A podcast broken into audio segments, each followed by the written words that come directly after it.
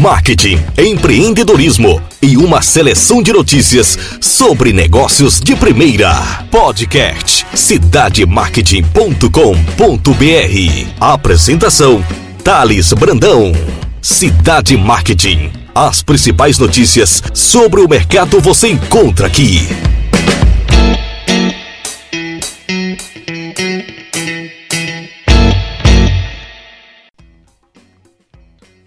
Olá pessoal, Thales Brandão do cidademarket.com.br. Nesse podcast eu vou falar sobre a indústria automobilística e a decisão da Toyota de deixar a sua unidade de São Bernardo do Campo. Então a Toyota, marca reconhecida no mundo inteiro, fecha a fábrica em São Bernardo do Campo e transfere suas operações para o interior do Brasil. A Toyota comunicou o fim da fábrica de São Bernardo do Campo em São Paulo até o final de 2023. A marca vai dividir todas as suas operações que estavam na sede do ABC Paulista para três unidades fabris que são mantidas no interior de São Paulo. É a unidade de Indaiatuba, Sorocaba e Porto Feliz. Nós recebemos uma nota da Toyota que diz o seguinte, abre aspas: A Toyota do Brasil informa a transferência da sua operação industrial de São Bernardo do Campo para as cidades onde já atua, que seria Sorocaba, Indaiatuba e Porto Feliz, no interior do estado de São Paulo. A nota ainda continua. A iniciativa tem por objetivo buscar mais sinergia entre suas unidades produtivas e faz parte de seu plano em busca de mais competitividade frente aos desafios do mercado brasileiro e da sustentabilidade de seus negócios no país. A mudança será feita de forma gradual a partir de dezembro de 2022, com conclusão prevista para novembro de 2023.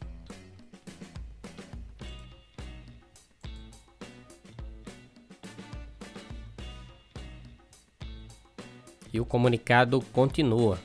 É importante dizer que o movimento prevê manutenção de emprego, ou seja, será oferecida oportunidade a 100% dos colaboradores que hoje trabalham na operação do ABC Paulista. Atualmente, a planta de São Bernardo do Campo conta com cerca de 550 colaboradores e é o local onde são produzidas peças que equipam modelos produzidos no Brasil, Argentina e Estados Unidos. A Toyota, por fim, conclui que reforça o seu compromisso com o futuro e com a mobilidade e sua missão de desenvolver carros cada vez melhores.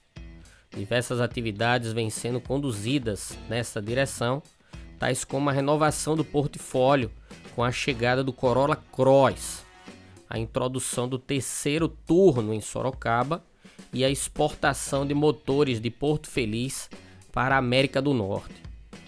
E além disso, um investimento de 50 milhões na operação de Indaiatuba, que produz o Corolla Sedan. Tá aí, essa foi a nota que a gente recebeu da Toyota, um comunicado oficial aonde deixa claro o fechamento de sua unidade Fabril em São Bernardo do Campo e a transferência de toda essa operação industrial para o interior de São Paulo, abrangendo as unidades de Sorocaba, Indaiatuba e Porto Feliz.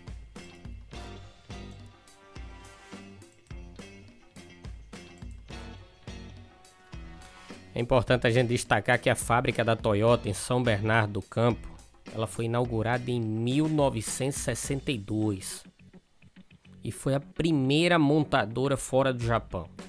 Inicialmente, o processo produtivo era do modelo off-road Bandeirante, Um veículo que ainda circula aqui no Brasil, um veículo robusto, utilizado muito para trilha, para o comércio. Você vem aqui no Nordeste, ali em Caruaru, Pernambuco, você vê os feirantes tudo utilizando os bandeirantes, né, assinado pela Toyota, são carros fortes, robustos, né, e de um de um resultado é, em termos de mobilidade muito satisfatório.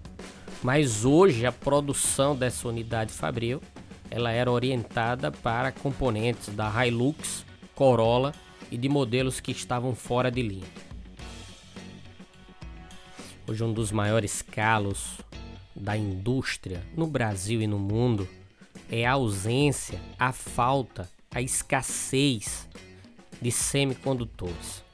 Hoje todos os produtos eletroeletrônicos, veículos, computadores, televisores, inclusive eu gravei um podcast sobre isso, o impacto da falta de semicondutores na indústria automobilística e em outros segmentos, faz com que paralise todo o processo produtivo, porque um dos principais insumos hoje das indústrias são os semicondutores Muitas marcas estão encolhendo seu processo produtivo para tentar chegar lá na ponta com produtos mais enxutos, com preços competitivos. Então é isso, né? A decisão nos entristece porque a fábrica ela já estava cravada é, através de sua identidade, através de sua história, através da sua lembrança naquela região de São Bernardo. Eu espero que a indústria brasileira consiga se reerguer de um impacto intenso causado pela pandemia. E desde já já agradeço a audiência de vocês que nos seguem nos principais agregadores de podcast. E se você quiser mais informações sobre a escassez de semicondutores, pode colocar no Google aí semicondutores Cidade Market, podcast do Cidade Market, e você vai conseguir ter um outro conteúdo falado de qualidade, onde a gente fala sobre o impacto desses insumos no processo produtivo dos produtos no mundo inteiro. Um grande abraço, felicidades e muito sucesso.